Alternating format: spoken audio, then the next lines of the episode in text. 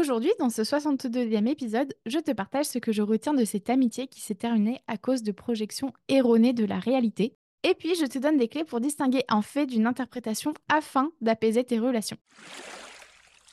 Bienvenue dans Ce que je retiens, un podcast qui mêle expérience de vie et coaching pour t'apprendre à te détacher du regard des autres. Je m'appelle Camille Lebeau et je suis coach de vie certifié. C'est parti Il y a quelques semaines s'est terminée une de mes amitiés longue de presque 9 ans. Cette décision a été très douloureuse pour moi car je n'ai absolument rien vu venir. Cette amie que nous appellerons Suzanne m'a reproché plusieurs choses sorties de nulle part. Bon alors je vais pas te mentir, hein, quand j'ai reçu ce texto, je me suis écroulée. J'ai pas compris ce qui se passait ni pourquoi je m'en prenais plein la figure. J'ai ressassé tout 2023 en boucle, mais ça n'a pas suffi alors j'ai eu besoin de comprendre. Elle a accepté qu'on se voit en face à face pour qu'on s'explique de vive voix. Parce que quand même, un des trucs qu'elle me reproche, c'est que je lui aurais dit que j'avais besoin qu'elle s'occupe de moi. Euh, notamment quand euh, j'avais tous mes soucis de santé et que mon mari était absent pour euh, des questions de voyage professionnel. Donc si tu sais pas de quoi je te parle, je te renvoie à l'épisode 55 sur la rétrospective de mon année 2023. Et donc Suzanne me répond que je lui ai pas demandé quoi que ce soit, mais que le fait que j'ai autant de douleurs, bah, elle s'était dit qu'il fallait qu'elle s'occupe de moi. Or, elle ne savait pas comment s'y prendre, elle était donc impuissante et que c'était pour ça qu'elle avait fini par mettre de la distance entre nous. Et donc, pour m'assurer de bien la comprendre, je résume ce que j'ai entendu. Donc, face à mon état de santé, Suzanne s'est dit que j'avais besoin d'elle et elle a cru ça pendant 12 mois. 12 putains de mois. À ce moment-là de la conversation, Suzanne réalise qu'elle s'est quand même inventé une sacrée histoire. Ensuite, même chose, dans une volonté de comprendre la situation, je lui demande ce que j'ai fait ou dit qui ait fait qu'elle s'est sentie inférieure à moi. Parce que ça, c'est aussi un truc qu'elle m'a reproché. Elle m'a reproché de la faire se sentir inférieure. Soit, hein, mais c'est pour ça que je veux savoir euh, qu'est-ce, qu'est-ce que j'aurais pu faire ou dire qui, euh, qui, aurait euh, engendré ça. Et là, elle me dit que le fait que j'ai changé de travail et que j'ai coupé les ponts avec des personnes toxiques, manipulatrices et maltraitantes de mon entourage, bah ça lui donne l'impression que je suis supérieure à elle.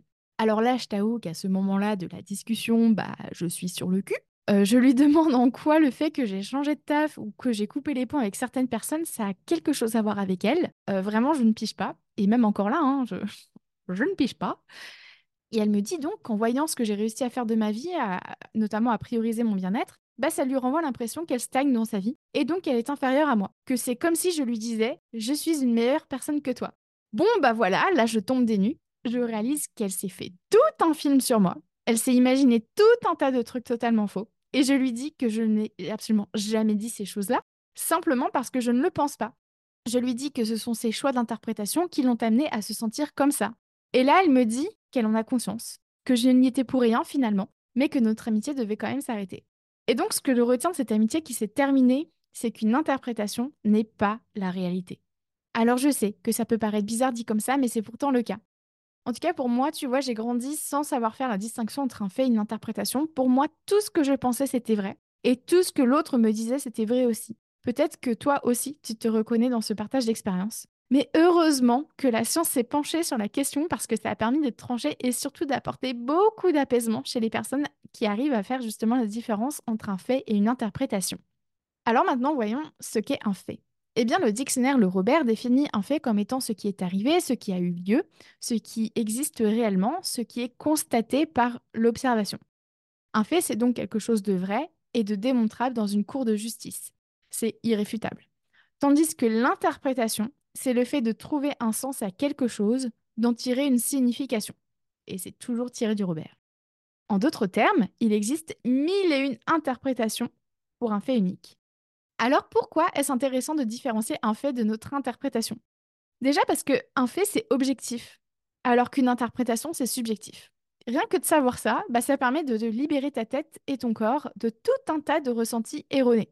Ensuite, parce que ça nous empouvoir à penser ce qu'on veut, mais aussi à changer d'avis par rapport à un fait unique. On n'est pas dépendant d'un fait, tout simplement. Et ça, c'est vraiment top. Ensuite, pour rendre ces concepts plus palpables, voici quelques exemples de faits et d'interprétations fréquentes. Elle mesure 1m75 est un fait, tandis que elle est grande ou qu'elle est belle sont des interprétations. Elle m'a déposé au travail est un fait, tandis qu'elle est généreuse ou elle se la pète avec sa voiture, ce sont des interprétations. Je n'ai pas reçu son message est un fait, tandis qu'elle m'a oublié ou je ne compte pas pour elle sont des interprétations. Nous avions rendez-vous à 10h et à 10h15, je suis seule à l'endroit du rendez-vous, est un fait, tandis qu'elle n'est pas respectueuse ou elle est en retard, sont des interprétations. Elle m'a dit je ne veux plus garder contact avec toi est un fait, tandis que elle me déteste ou jamais plus on ne se reparlera ou je suis nulle sont des interprétations. Elle a pleuré est un fait, tandis que elle s'est emportée ou elle s'est effondrée sont des interprétations. Elle a tapé du poing sur la table, s'est levée et a quitté le salon en disant tu m'énerves est un fait, tandis qu'elle m'a engueulé, elle a pété un câble ou elle m'a envoyé chier sont des interprétations. Être capable de savoir repérer un fait d'une interprétation, ça permet notamment de clarifier une situation et donc d'éviter les conflits. Tant de conflits pourraient être évités si on se concentrait sur les faits plutôt que sur nos propres interprétations.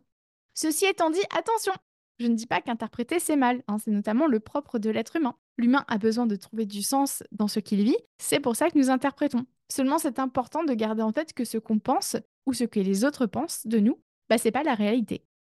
Et donc, si toi aussi tu souhaites apprendre à distinguer un fait d'une interprétation afin d'apaiser tes relations, voici ce que je te propose.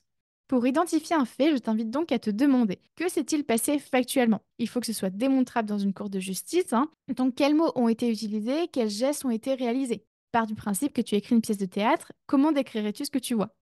Ensuite, pour identifier une interprétation, demande-toi est-ce que ce qui est dit est démontrable dans une cour de justice? Est-ce factuellement vrai?